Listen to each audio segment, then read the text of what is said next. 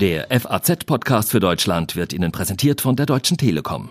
In Zeiten wie diesen kommt es darauf an, dass wir zusammenhalten. Jeder den anderen unterstützt, mit aufmunternden Worten oder mit Taten. So wie wir von der Telekom. Wir sind für euch da, damit ihr füreinander da sein könnt. Ob zusätzliches Datenvolumen für Mobilfunkkunden, Software fürs Homeoffice, das Unterstützen von Schulen und Vereinen mit Konferenzservices. Vieles stellen wir von der Telekom in diesen Tagen unseren Kunden kostenlos zur Verfügung.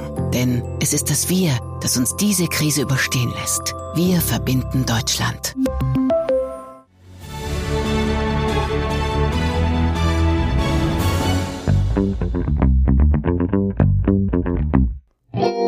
Die Corona-Krise könnte auch zur Krise der Frauen werden.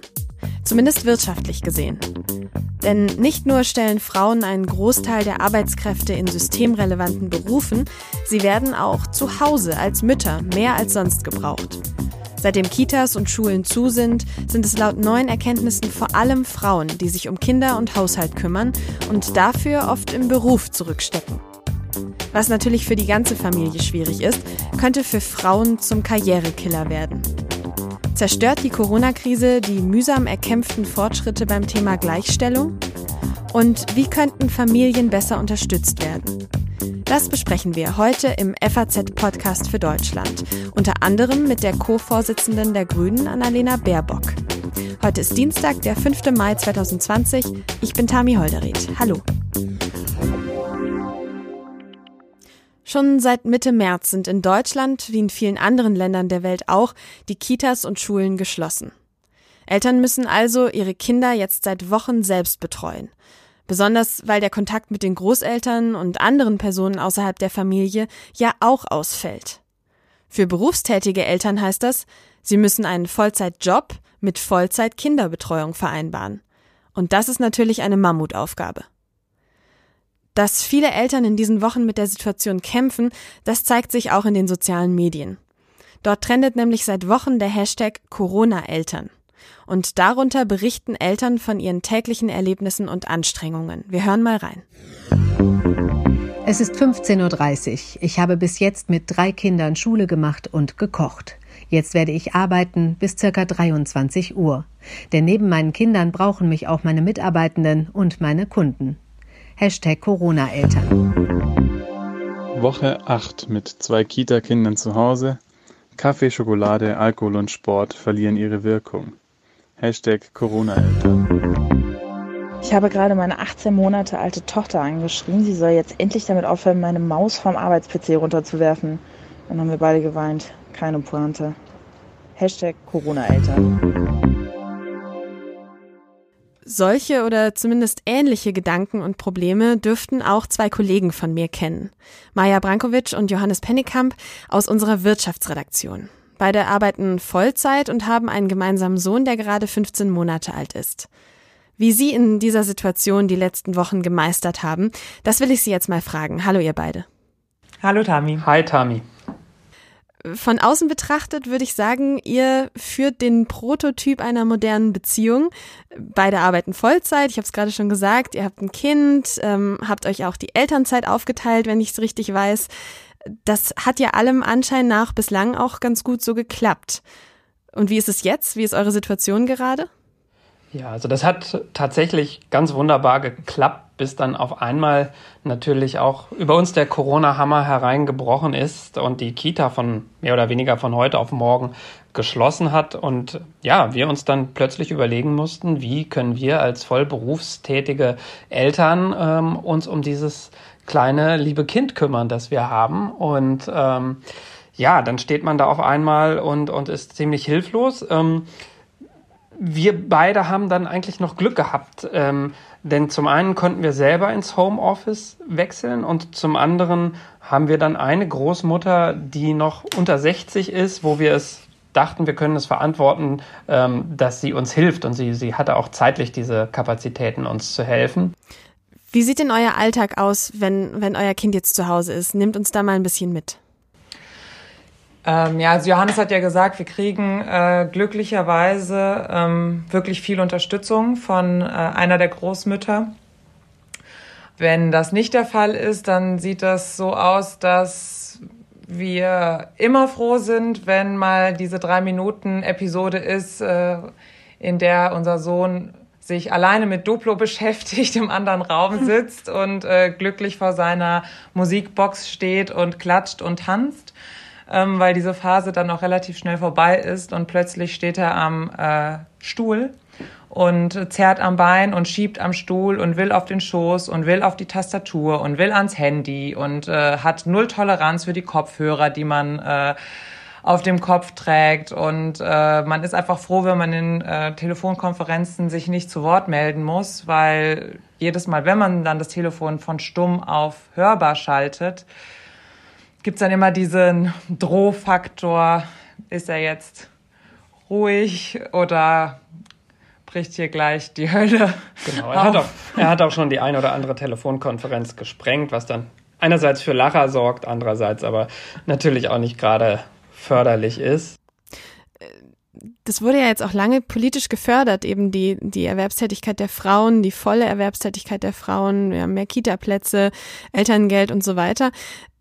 Wird aber jetzt in dieser Krise diese Form der modernen Beziehung, wie ihr sie auch führt, also beide arbeiten voll und gleichberechtigt, wird das gerade gewisserweise bestraft?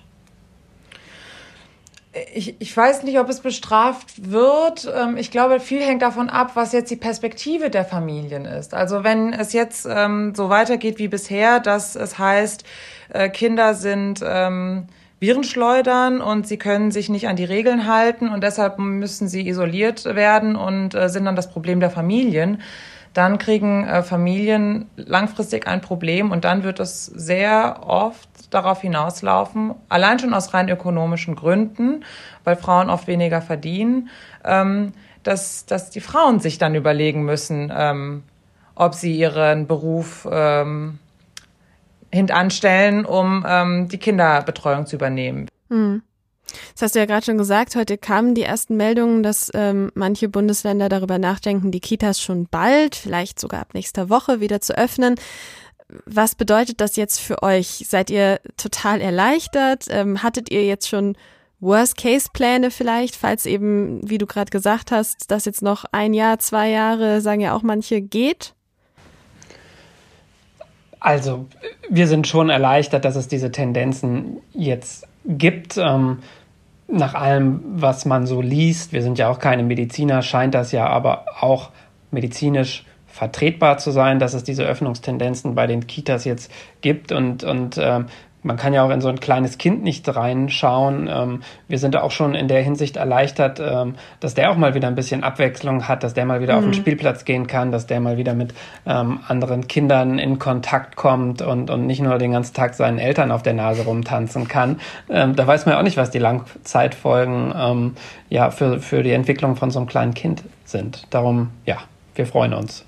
Wir haben ja ein Kind, äh, das noch sehr klein ist. Das heißt, wir könnten noch äh, theoretisch äh, wieder in Elternzeit gehen, natürlich unbezahlt.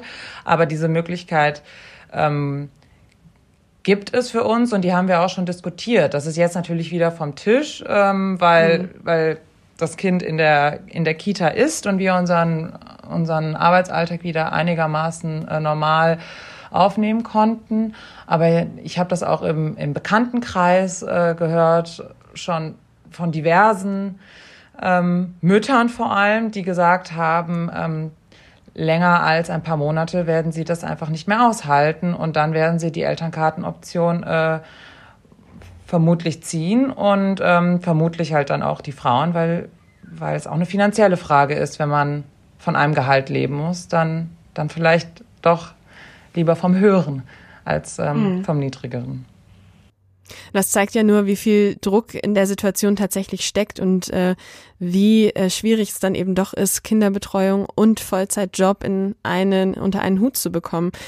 Habt ihr denn jetzt schon, außer eben, dass die Kitas bald wieder öffnen sollen, schon Vorschläge oder Ideen, besonders in der Politik gehört, die euch überzeugt haben, die, äh, wo ihr sagt, ja, das wäre tatsächlich ein wichtiger Schritt oder ein guter Schritt, der uns entlasten würde? Also da habe ich eigentlich erschreckend wenig gehört und da vermisse ich auch Kreativität, dass man da doch mal zu ein paar originelleren Lösungen kommt, die das Ganze, die Entlastung schaffen.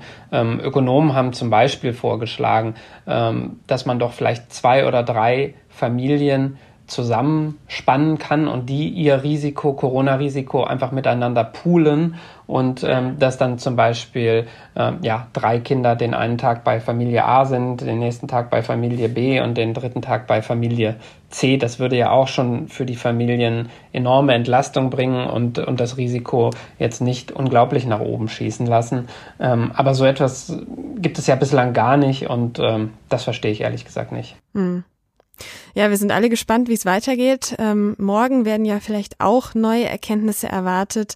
Ich drücke auf jeden Fall die Daumen, dass es bei euch weiterhin einigermaßen gut funktioniert und vielen Dank für eure Erzählungen, ihr beiden.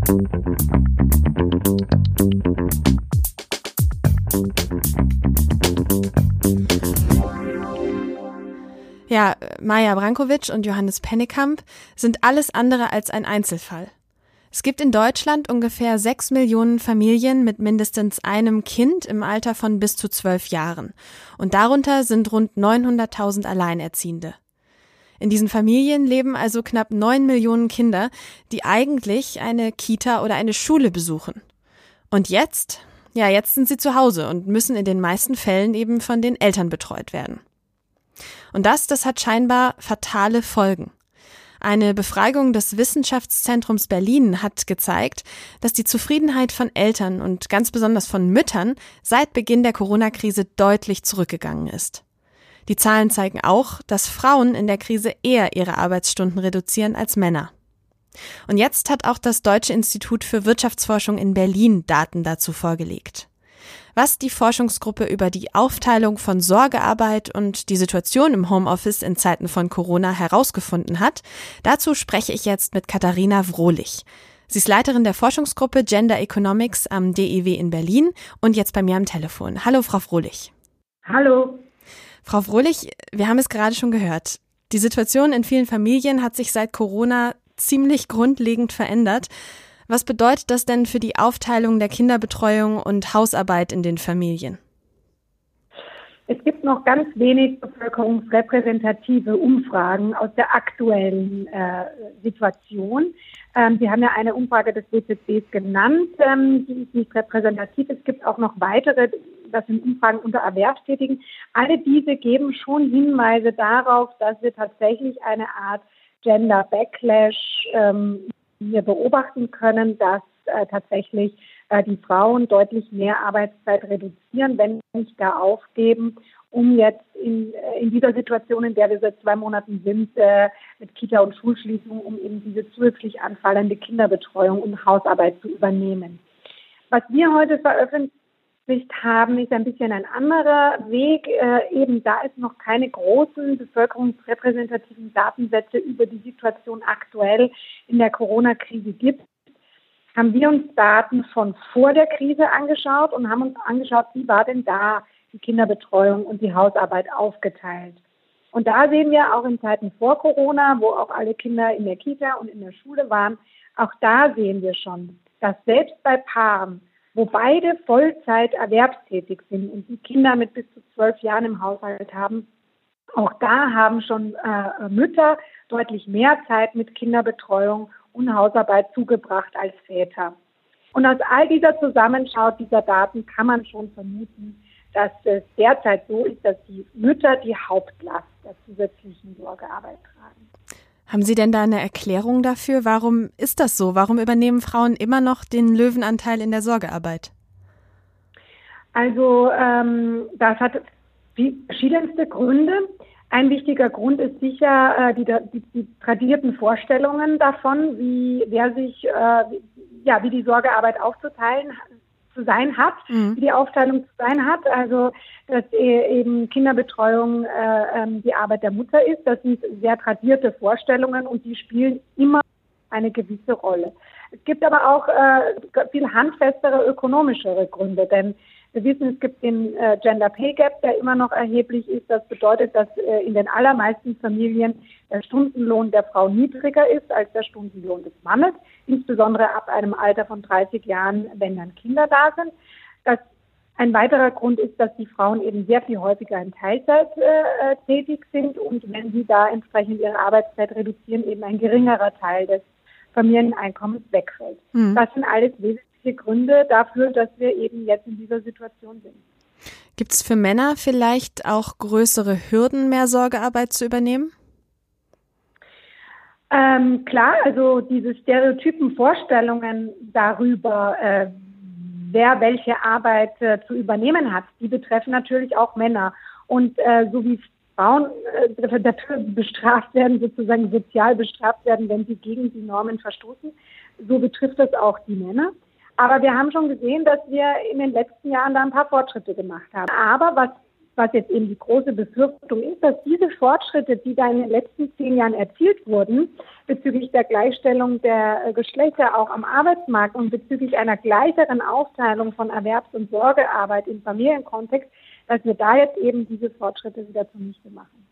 Ja, Sie haben es gerade schon gesagt, politisch wurde es ja auch in den letzten Jahren durchaus gefördert, dass beide Elternteile arbeiten. Jetzt gerade, muss ich sagen, bekommt man aber ja keine große Lust, berufstätig zu sein und Kinder zu bekommen. Sie haben jetzt gerade schon gesagt, Corona könnte uns da tatsächlich deutlich zurückwerfen, beziehungsweise die Fortschritte stoppen. Wie dramatisch sehen Sie denn die Situation? Ja, also ich sehe das durchaus sehr dramatisch. Also ähm, wenn ich mir so die politische Diskussion anschaue und überlege, für welche Gruppen jetzt diverse Schutzschirme aufgespannt werden und für welche Gruppen eben nicht, dann habe ich manchmal so das Gefühl, äh, als hätten die letzten 15 Jahre in Bezug Familienpolitik auch in Bezug Gleichstellungspolitik gar nicht stattgefunden. Als wären wir noch immer in der Situation, in der wir Anfang der 2000er Jahre waren, insbesondere in Westdeutschland, muss man immer dazu sagen, wo sich die Mütter einfach um die Familie kümmern und die Väter arbeiten gehen. Und ich habe das Gefühl, für die Politik ist es äh, immer noch so das, äh, das Bild, naja, das kann ja jetzt einfach eh, das, das können ja jetzt die Mütter alles übernehmen, ist ja alles gar kein Problem hier. Äh Erwerbstätigkeit, Kinderbetreuung war ja früher auch so. Also diese, diese Vorstellung, dass die Politik das so sieht, die drängt sich einen ja förmlich auf. Wer jetzt auf Teilzeit runterstuft, wie Sie gerade gesagt haben, oder vielleicht nochmal Elternzeit nimmt oder eben sogar kündigt, der nimmt ja damit auch einen Karriereknick in Kauf, oder? Absolut, absolut. Wir wissen, dass eben äh, die Elternzeit noch nicht mal so stark, aber vor allem lange Phasen von Teilzeit ähm, äh, für Frauen echt ein Karrierekiller sind. Man kommt dann einfach, wenn man viele Jahre in Teilzeit war, äh, nicht mehr auf die Positionen, die eben Leute bekommen, die nur kurz in Teilzeit oder immer in Vollzeit waren. Das klingt jetzt aber alles ziemlich düster, was Sie sagen. Vielleicht ähm, können wir versuchen, das mal von einer, vielleicht auch einer positiven Seite zu sehen. Man könnte ja jetzt auch sagen, die vermehrte Nutzung von Homeoffice führt vielleicht auch zu einer langfristig flexibleren Arbeitsorganisation und äh, stärkt dadurch die Vereinbarkeit von Familie und Beruf. Sehen Sie die Möglichkeit vielleicht auch? Ja, das Argument wird häufig gebracht. Ähm, ich bin da etwas skeptisch. Also Daten aus Vor-Corona-Zeiten bezüglich Homeoffice-Nutzung und Aufteilung der Sorgearbeit deuten nicht darauf hin, dass in Familien, wo beide Elternteile Homeoffice machen, dass da die Väter sich deutlich mehr beteiligen als bei Paaren, wo das nicht ist. Das ist diese Hoffnung teile ich nicht. Vielen Dank, Katharina Frohlich. Sie ist Leiterin der Forschungsgruppe Gender Economics am DIW in Berlin und sie hat uns ganz neue Zahlen mitgebracht zur Situation im Homeoffice und zur Aufteilung der Sorgearbeit zwischen Frauen und Männern. Vielen Dank.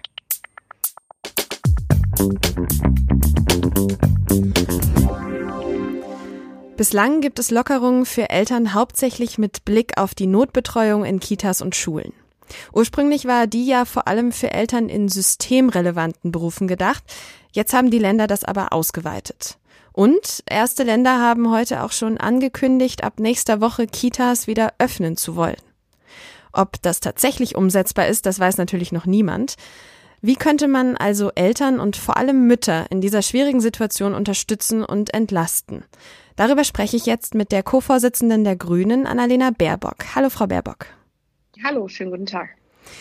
Sie haben selbst zwei kleine Kinder und arbeiten im Moment wahrscheinlich auch meist von zu Hause aus. Wie geht's Ihnen damit? So schlecht und recht, glaube ich, wie Millionen von Familien gerade äh, in diesem Land. Also ich hatte es gerade eben wieder, man ist selber eigentlich in einer absolut wichtigen äh, Telefonkonferenz.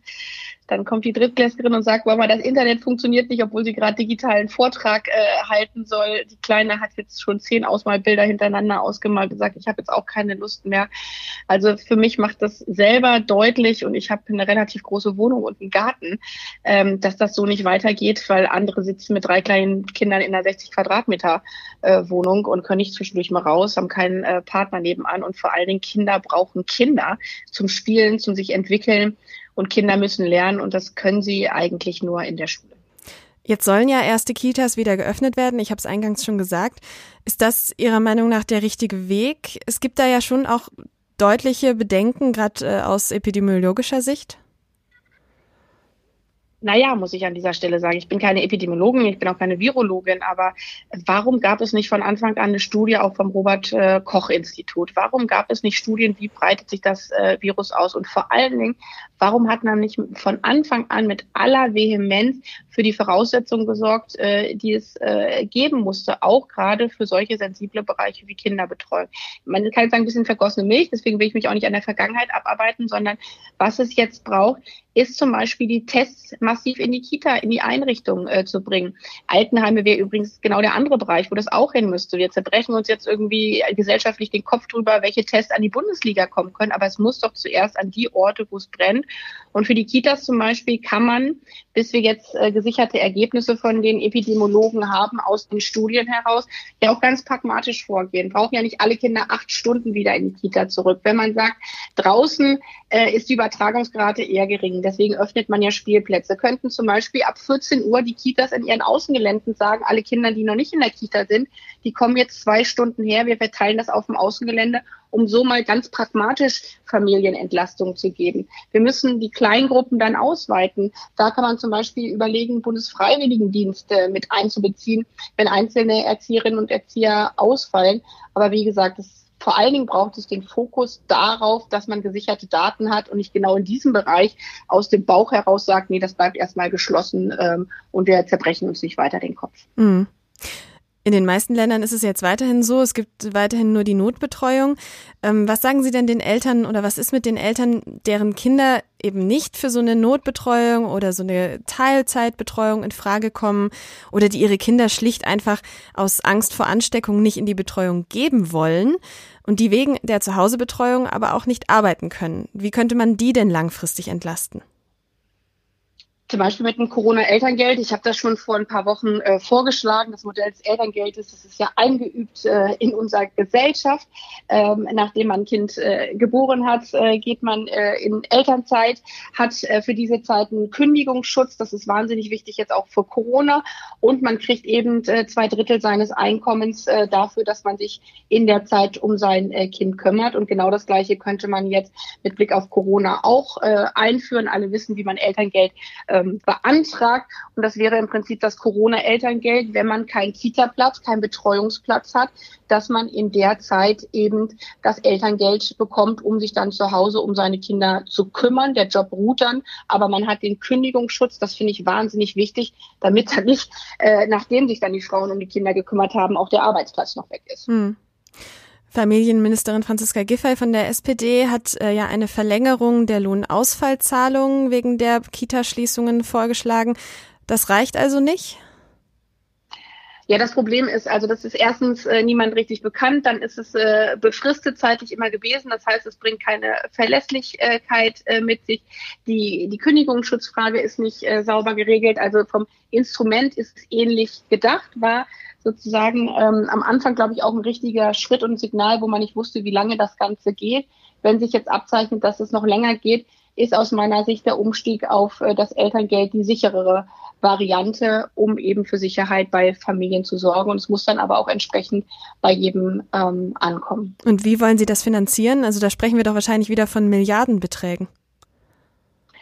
Na, wir sind da nicht äh, gleich in, in, der, in der Milliardensumme, aber natürlich muss man äh, dann auch als Gesellschaft Prioritäten äh, setzen. Es wird ja von einigen gesagt, es wäre keine politische Zeit, doch ich glaube, es ist eine sehr politische Zeit. Weil wenn auf der einen Seite jetzt Milliarden für Abwrackprämien äh, gestemmt äh, werden, für Autos, die eigentlich sowieso nicht nachhaltig sind äh, für die Zukunft, weil man äh, wegkommen muss vom Verbrennungsmotor.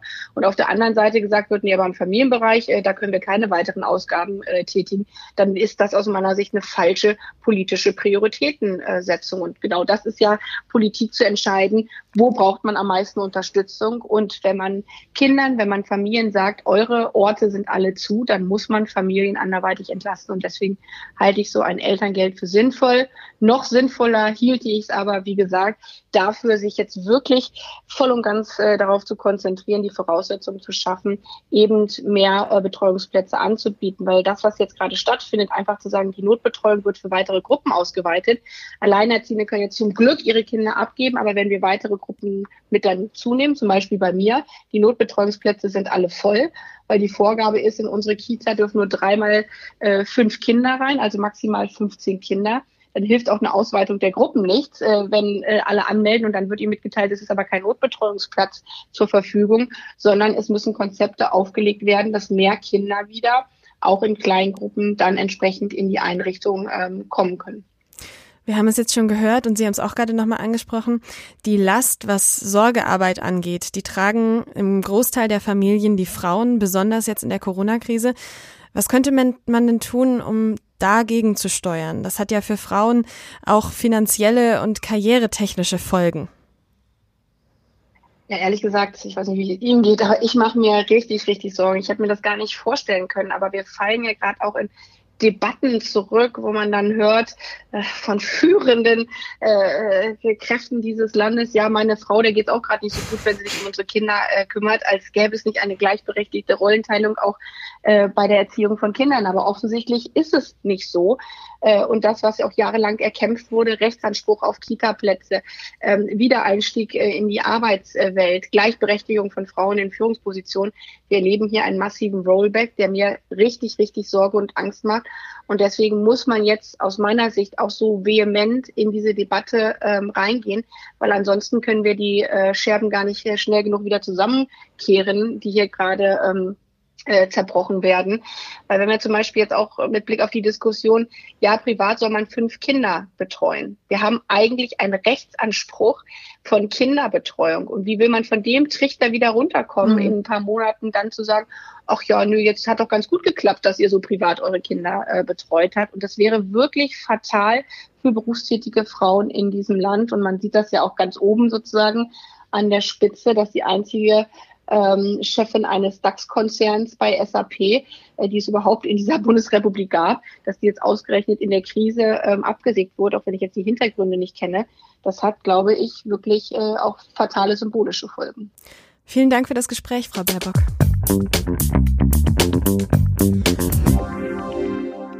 Was heute sonst noch wichtig ist. Die billionenschweren Käufe von Staatsanleihen der Europäischen Zentralbank verstoßen teilweise gegen das Grundgesetz. Das hat das Bundesverfassungsgericht entschieden. Damit gaben die Richter den Beschwerdeführern überwiegend Recht. Diese hatten der Notenbank vorgeworfen, sich mit dem Anleihenkaufprogramm PSPP in die Wirtschaftspolitik der europäischen Staaten einzumischen. Die EZB hatte seit 2015 Staatsanleihen im Wert von mehr als zwei Billionen Euro aufgekauft. Nach wochenlangen strengen Corona-Beschränkungen in Bayern hat Ministerpräsident Markus Söder weitreichende Lockerungen angekündigt. Demnach ist es ab morgen wieder erlaubt, eine Person außerhalb des eigenen Hausstands und auch enge Familienangehörige zu treffen oder zu besuchen. Ab nächster Woche dürfen alle Geschäfte wieder öffnen, Gaststätten und Hotels dürfen schrittweise bis Ende des Monats wieder Gäste empfangen. Söder sagte in München, dass jetzt der richtige Zeitpunkt für eine vorsichtige Öffnung gekommen sei. Die Erfolge im Kampf gegen das Coronavirus seien eindeutig. Das war der FAZ-Podcast für Deutschland, heute am 5. Mai 2020. Zum Schluss möchte ich Ihnen noch einen Podcast und die dazugehörige Veranstaltung empfehlen.